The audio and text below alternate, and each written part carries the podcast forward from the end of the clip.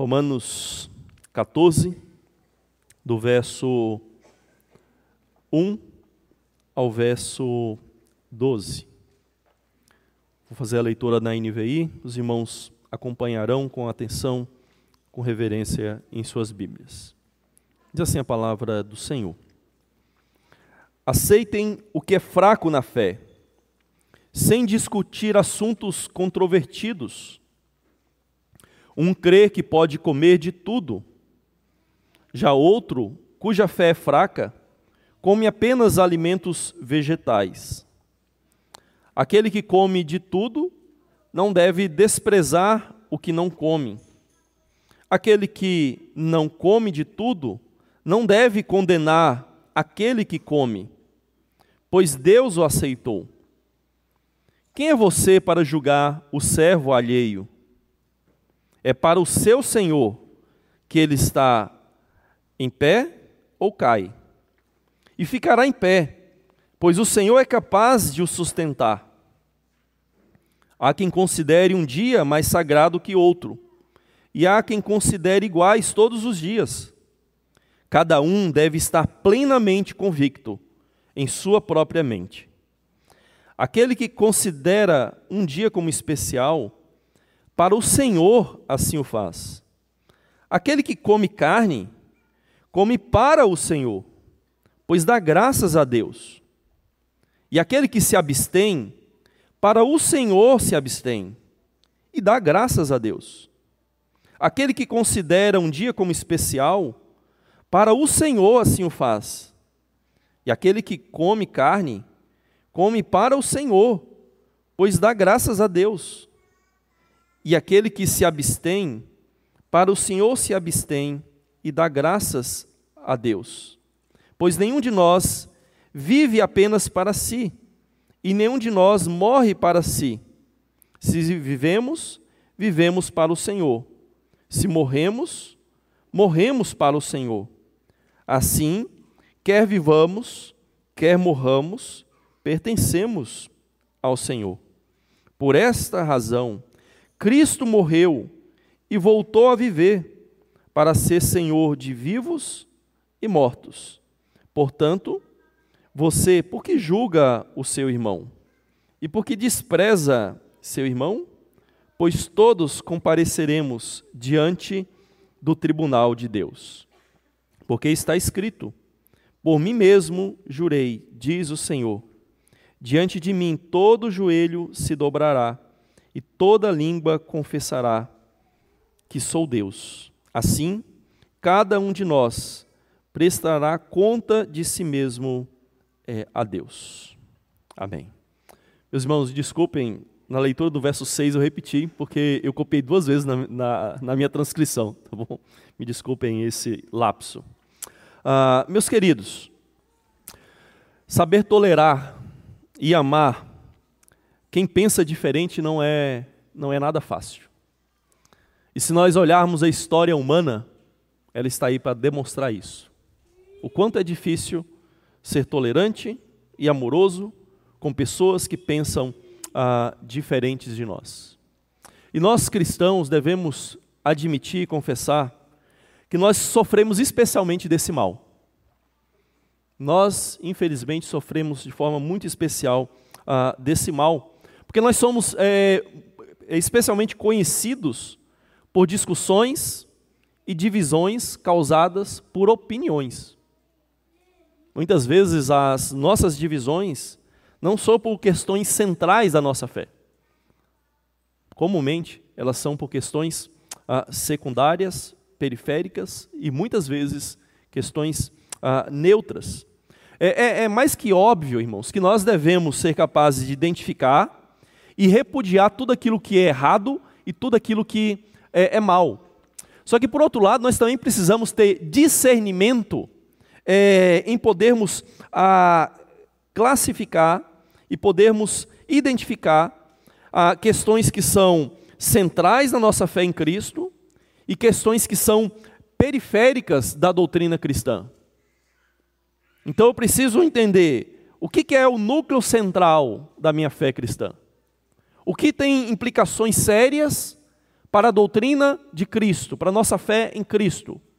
E quais são as questões que, embora sejam verdadeiras, bíblicas, contudo elas são ah, periféricas, elas são secundárias. Também precisamos saber identificar questões que são neutras e de preferências e gostos pessoais, com questões que são de fato morais. Então eu preciso saber e ter esse discernimento.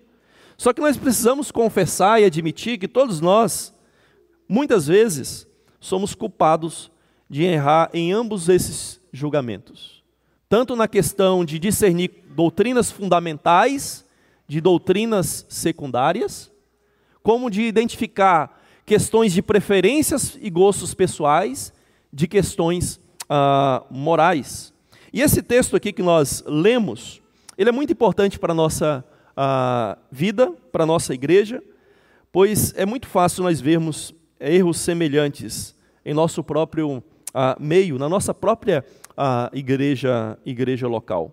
E esse texto aqui, irmãos, ele introduz esse assunto então da tolerância entre cristãos, e ele vai desenvolver aí até lá o início do capítulo 15 uh, esse assunto, mas hoje nós vamos nos deter aqui apenas nessa introdução aí até o verso, uh, o verso de número 12. E deve, você deve observar aí no texto que é, há um certo contraste desse texto que nós lemos e de toda a passagem maior que vai até o capítulo 15, ah, que é um certo contraste com o final aí do capítulo 13. Ele termina o capítulo 13 falando de é, banquetes licenciosos pagãos, banquetes é, orgiásticos que havia entre, entre os romanos. E diz que nós não devemos mais viver daquela forma, naqueles prazeres licenciosos, de forma desregrada, de forma descontrolada. Mas então ele vai contrastar esse banquete licencioso dos pagãos com esse banquete fraternal ah, cristão. E o que é, Paulo é, quer nos mostrar aqui, irmãos, então, é que há liberdade cristã em costumes, em preferências ah, pessoais. Então nós precisamos saber fazer ah, e usar, né, melhor dizendo, precisamos saber usar é, a, a nossa vida e o nosso dia a dia nessas questões não essenciais, usar a nossa liberdade. Como nós usamos a nossa liberdade em questões não essenciais da fé? E nós devemos, então, ter tolerância e caridade com quem pensa diferente em questões não essenciais ah, da nossa fé. E outra coisa que a gente precisa observar ao entrarmos nesse texto é que esse ensino aqui ele está intimamente ligado àquilo que Paulo fala lá no início do capítulo 12 que por causa da misericórdia de Deus, nós devemos oferecer toda a nossa vida como sacrifício vivo, santo e agradável ao Senhor. Então, a, a ideia de Paulo é que, diante daquele ensino, e aquilo está amarrado com toda essa sessão final da carta a, aos Romanos, é que, já que nós nos oferecemos por completo a, a Deus, agora nós devemos viver em humildade e amor, servindo uns aos outros no corpo de Cristo. E por vivermos então em humildade e amor, servindo uns aos outros no corpo de Cristo, nós devemos aprender a lidar com diferenças que há em nosso meio, em questões que não atacam a, a elementos essenciais da nossa fé cristã. Então, portanto, irmãos, é, esse texto nos exorta a viver a liberdade cristã, debaixo ah, da perspectiva do senhorio de Cristo, quando nós lidamos com preferências pessoais em questões não essenciais. E o tema que nós vamos é, é, usar para a, enquadrarmos todo esse ensino aqui do texto é a liberdade cristã debaixo do senhorio de Cristo. A liberdade cristã debaixo do senhorio de Cristo. E o texto então vai nos mostrar que essa liberdade cristã debaixo do senhorio de Cristo deve ser vivida da perspectiva da autoridade de Cristo e do julgamento de Cristo deve ser vivida da perspectiva da autoridade de Cristo e do julgamento de Cristo. E primeiro, então, irmãos, o, texto, introduz é, o problema e dá uma resposta a esse problema. Ah, o problema aqui é o problema do exercício da liberdade cristã.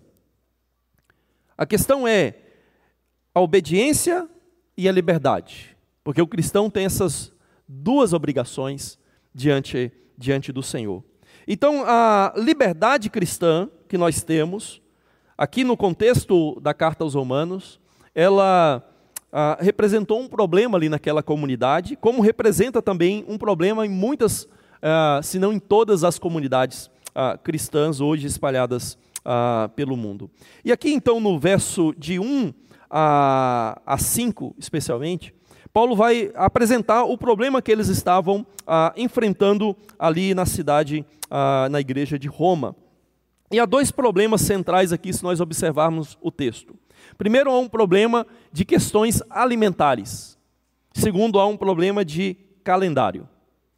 Problema de questões alimentares aqui, a gente vê especialmente aí no verso, no verso de número 2, mas ele vai desenvolver isso é, até lá, o início do capítulo ah, 15 você vai ver que ah, esse problema alimentar é, provavelmente tem a ver com a questão da alimentação ou da dieta judaica. Ah, e também um outro problema que não é só estritamente alguns alimentos que eles não poderiam comer, mas principalmente o contexto pagão em Roma, em que as carnes que eram vendidas normalmente ah, para a população nos açougues, primeiramente passavam é, em um templo pagão, eram oferecidas por um deus pagão, parte então era sacrificada e parte voltava e era vendida. O excesso daquela carne era vendido para os açougues e muitos compravam. Então, é, irmãos mais escrupulosos, tanto dentre os gentios como dentre ah, os judeus, eles tinham dificuldade com essa alimentação ah, romana.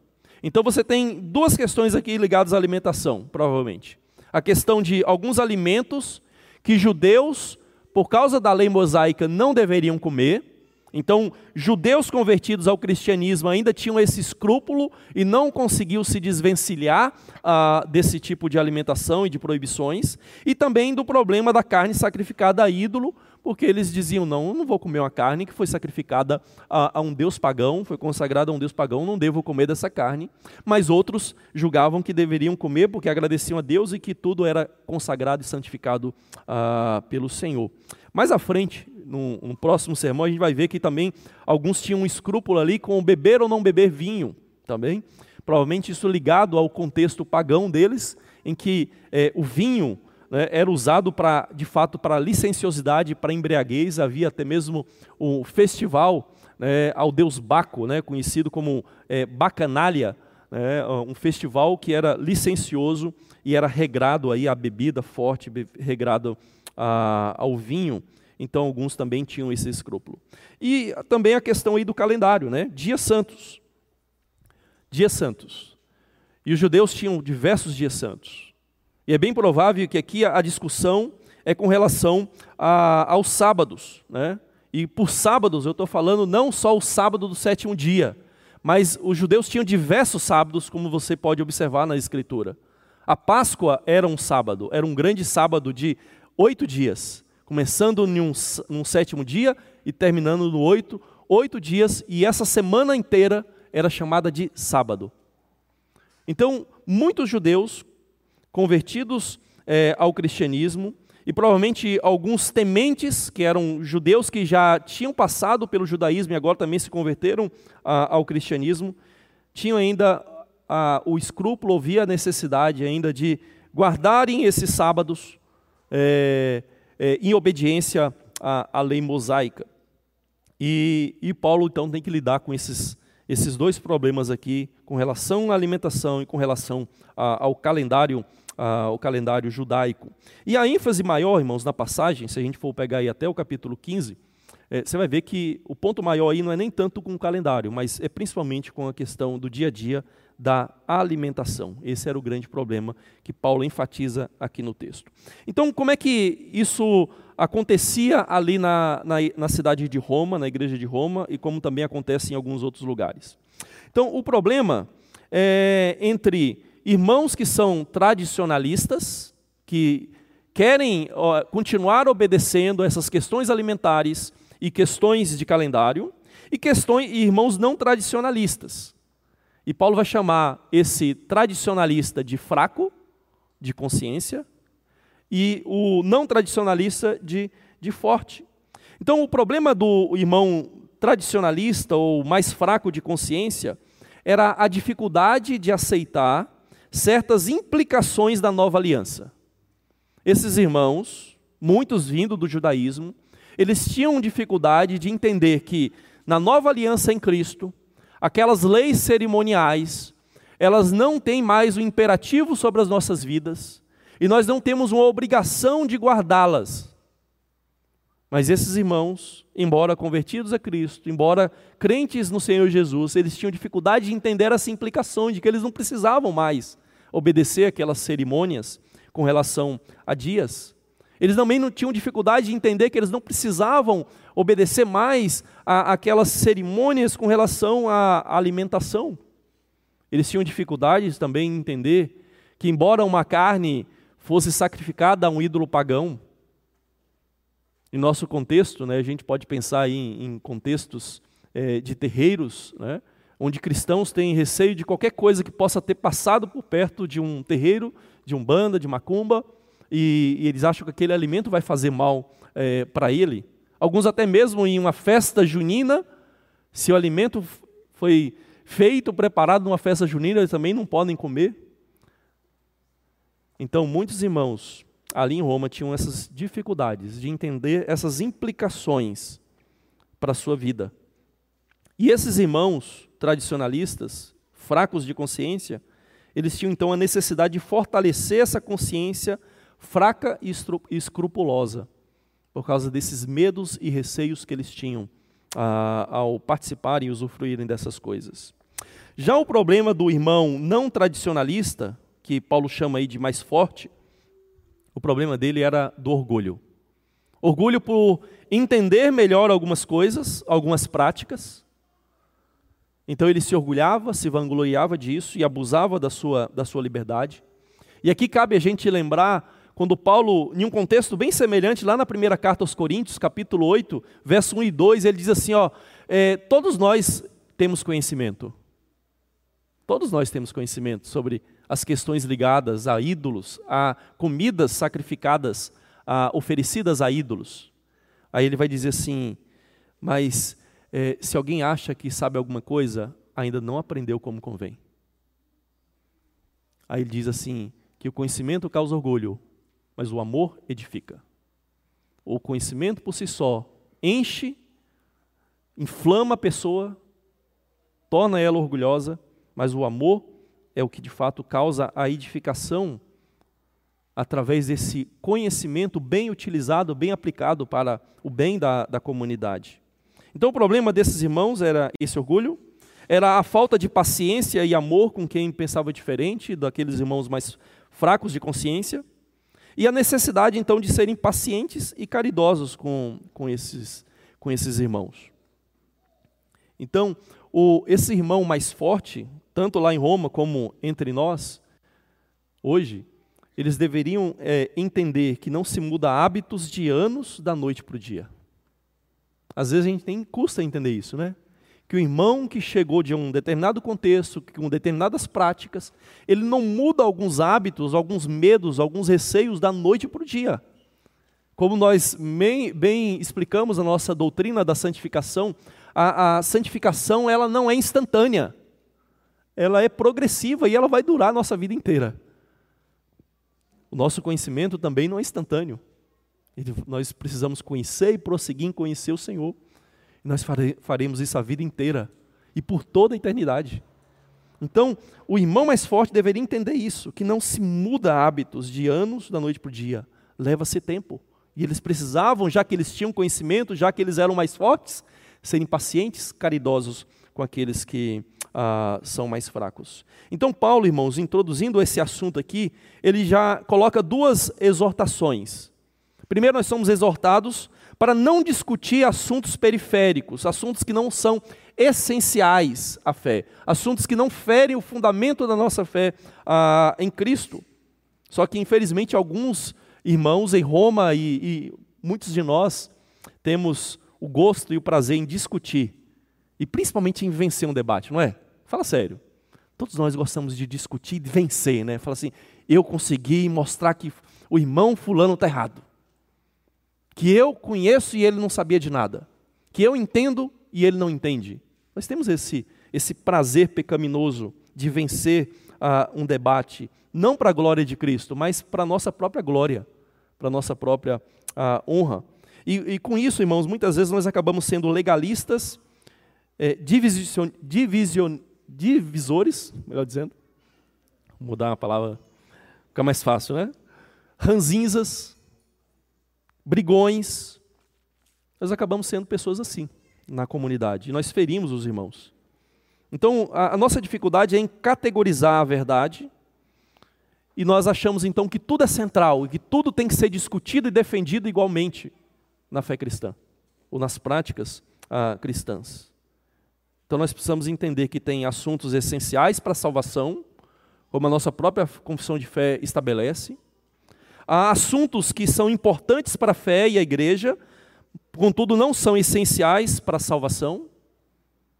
E há questões indiferentes e discutíveis, questões que não são essenciais, questões que são diferenças, é, indiferentes. Então nós precisamos entender é, essas categorias. Por exemplo, uma questão essencial para a salvação: a fé somente em Cristo. A fé, a salvação somente pela graça de Cristo. Isso é uma questão essencial. Isso nós não podemos negociar. Isso nós precisamos defender. E se necessário, a igreja precisa até mesmo se apartar e dividir de pessoas que pensam diferentes. Contudo, questões que são importantes para a igreja, mas não são essenciais para a salvação. E quer ver uma? Que muitas vezes nós não conseguimos entender como está é, diferente da primeira, predestinação e eleição. Comumente nós não conseguimos diferenciar a questão da salvação somente pela graça, de eleição e predestinação. E nós brigamos, brigamos e atacamos por causa disso. Ninguém é salvo por crer em predestinação e eleição. Por mais que seja uma questão importante da nossa fé, está dentro uh, da, dos núcleos, está no núcleo central ali da nossa fé, contudo não é algo fundamental para a nossa salvação. E as questões indiferentes, que é o que Paulo trata aqui, questão de alimentação, questão de costume, questão de gostos pessoais, questões culturais, essas coisas não são essenciais. Também somos exortados aqui a não criticar e julgar uns aos outros sobre é, costumes. Porque os fortes são tentados a criticar e desprezar os fracos como sendo molengas, não é? É um termo que muitas vezes as pessoas dizem. Ah, aquele irmão é molenga. Que ah, tem medo disso, não faz isso, não come aquilo. Já os, os fracos são tentados a condenar os fortes, chamando-os de mundanos. Aquele irmão é mundano. Como é que ele vive? Olha o que, que ele come, olha o que, que ele bebe. Esse é mundano. Então veja, irmãos, que esse, esse é o problema que Paulo, Paulo apresenta para a gente aqui. Esse problema de como nós usamos a nossa liberdade cristã. De, e como nós exercitamos o nosso discernimento daquilo que é fundamental, daquilo que não é fundamental. Como que nós é, lidamos com essas diferenças ah, na igreja. E a atitude de desprezo ou de julgamento com o outro, Paulo vai mostrar aí, equivale a usurpar o papel de Deus, como Senhor e como juiz. Quem age dessa maneira, tanto forte como fraco, desprezando ou condenando, ele está se colocando no lugar de Deus, como Senhor e como juiz ah, de todos. Então, Paulo, irmãos, diante desse problema, ele vai desenvolver duas ideias que está aí já presente e, e, e, antecipada aí no verso 4, do, do, senhor, do, do senhor né, e do juiz, esse papel de senhor e juiz. E ele vai mostrar duas perspectivas sobre as quais nós devemos viver a nossa a liberdade em Cristo. Duas perspectivas sobre, debaixo das quais nós devemos viver a nossa liberdade em Cristo. Então, a primeira perspectiva, né, é, o primeiro ponto é que a nossa liberdade em, Cristo, ela deve ser vivida da perspectiva da autoridade de Cristo.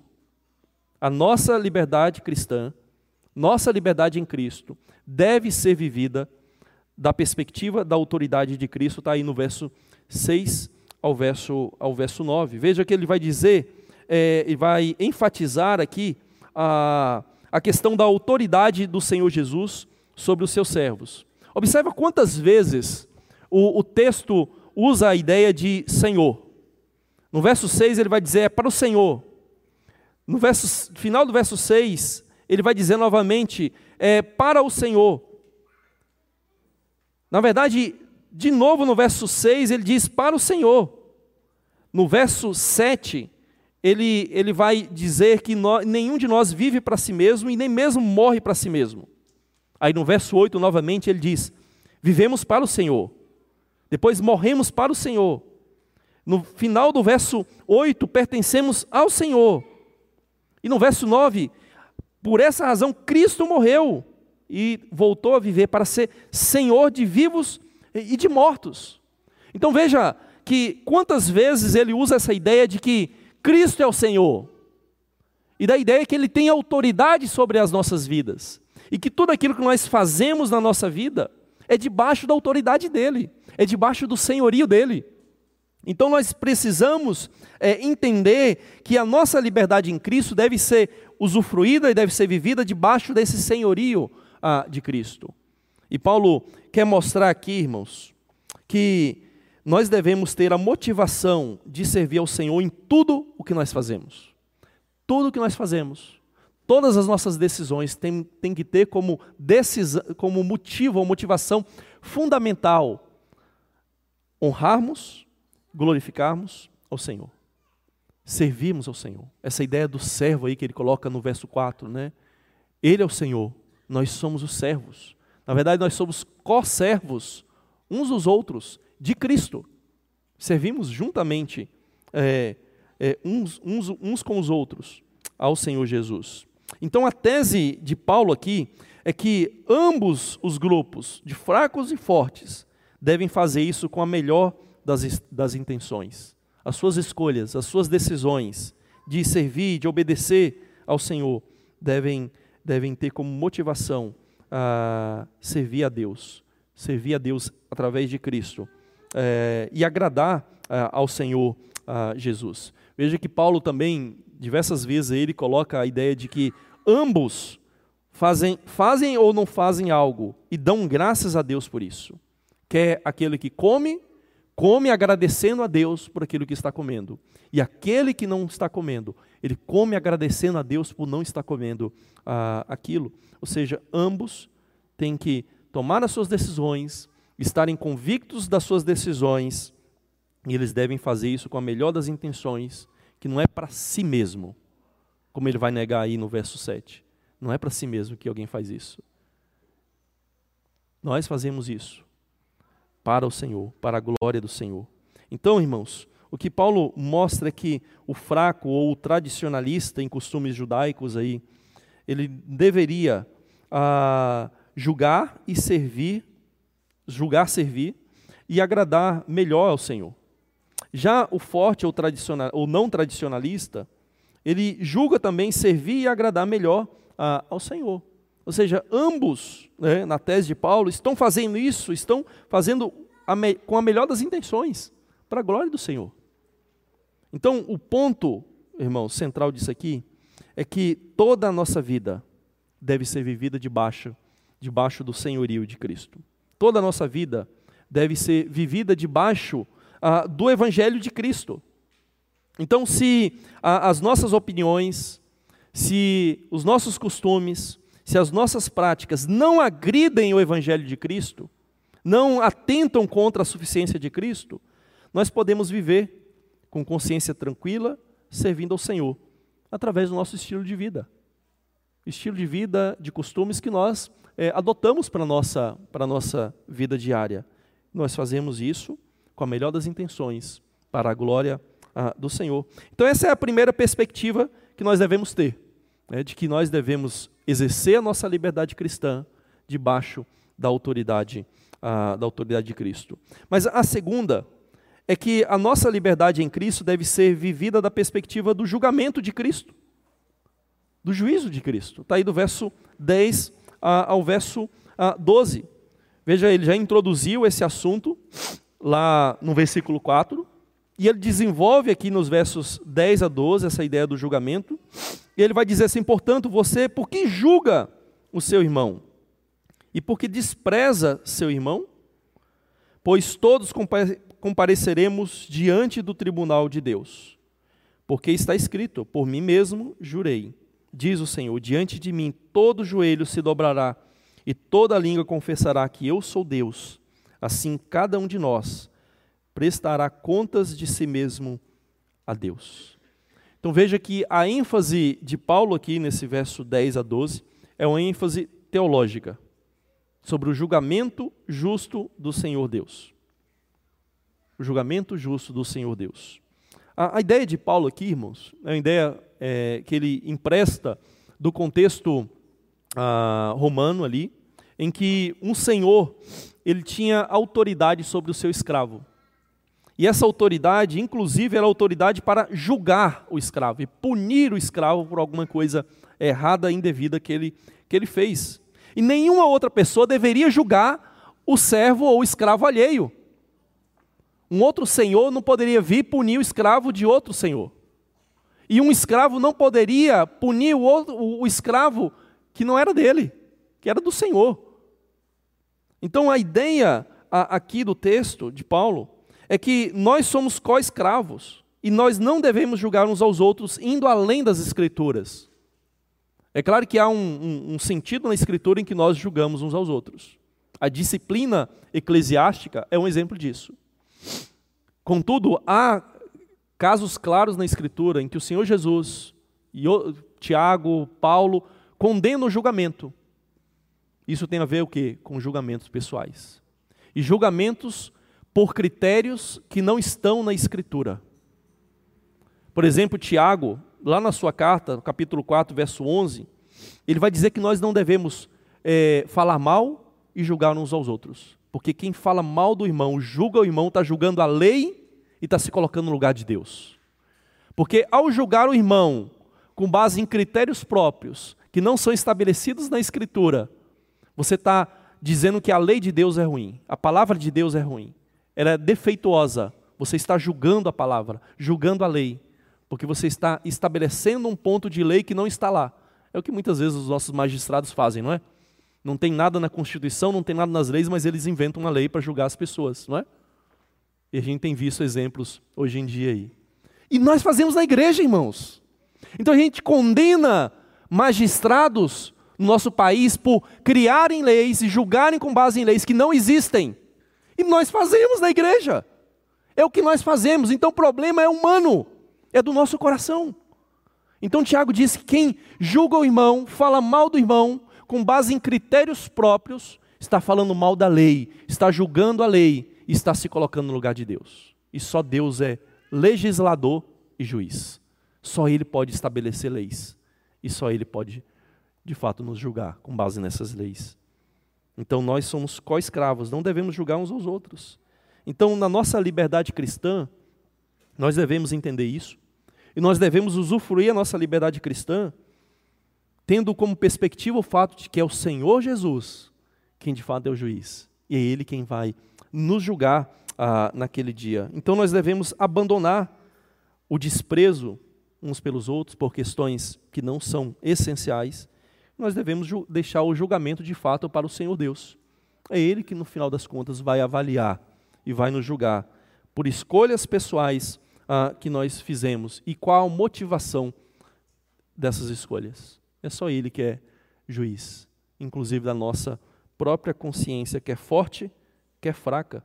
Então, irmãos, é, o Evangelho de Cristo, ele nos ensina a, a misericórdia e a compaixão. É isso que o Evangelho nos ensina, a sermos misericordiosos e compassivos uns com os outros. E o próprio Senhor Jesus é quem dá o exemplo disso, porque a Bíblia diz que ele suportou as nossas fraquezas, ele suportou as nossas ignorâncias. E a gente precisa aprender com ele a suportarmos as fraquezas dos irmãos, a ignorância dos irmãos, para a edificação e para a unidade a, da igreja. Então nós devemos ser misericordiosos como Cristo. Devemos ser misericordiosos como o nosso Pai celeste é misericordioso. E agimos com caridade com os irmãos. Tiago também lá na sua carta, ele diz que o juízo é sem misericórdia para aquele que não age com misericórdia. E que a misericórdia triunfa sobre o juízo. Ou seja, aquele que não sabe amar, não sabe ser caridoso com o irmão, que tem limitações de entendimento, de práticas de algumas coisas, quem não sabe agir com essa misericórdia, não está exercendo a misericórdia que vem do próprio Cristo. Então, irmãos, nós precisamos é, entender que quem falta com amor fraterno, na verdade, está demonstrando que não é filho do mesmo Pai. Deus é misericordioso conosco. O Senhor Jesus é compassivo com as nossas limitações e fraquezas, e nós devemos agir da mesma forma ah, com os nossos irmãos. Então, portanto, queridos, esse texto ele nos exorta a vivermos a liberdade cristã debaixo da perspectiva do senhorio ah, de Cristo, quando nós lidamos com preferências pessoais e questões que não questões que não são essenciais para a nossa fé. Só que aqui, ao concluirmos, a gente precisa ah, fazer algumas considerações que são, que são importantes aqui. Primeiro, Paulo é, não é liberal e Paulo não é licencioso com as normas morais da Bíblia. Paulo não está dizendo aqui que liberou geral e que nós podemos fazer de tudo para o Senhor, não é? Ah, tudo que é feito para o Senhor, minha motivação é para o Senhor, então eu posso fazer de tudo. Até coisas que são claramente pecaminosas. Paulo não está fazendo isso. Porque no contexto aqui, irmãos, tanto os fortes como os fracos, eles viviam dentro ah, das normas de santificação, das normas de santidades bíblicas. Eles não estão fazendo aqui nesse contexto coisas que eram claramente imorais e pecaminosas. Aliás, Paulo terminou o capítulo 3 dizendo que nós não devemos viver mais assim. Paulo está tratando aqui de coisas, de certas práticas que eram culturais e sociais. Então, fica o alerta para todos nós, e principalmente para aqueles que precipitadamente acham que podem viver de qualquer jeito aqui. Paulo não está tratando disso. O problema aqui não é moral. O problema aqui era com relações é, de decisões pessoais do dia a dia, questões neutras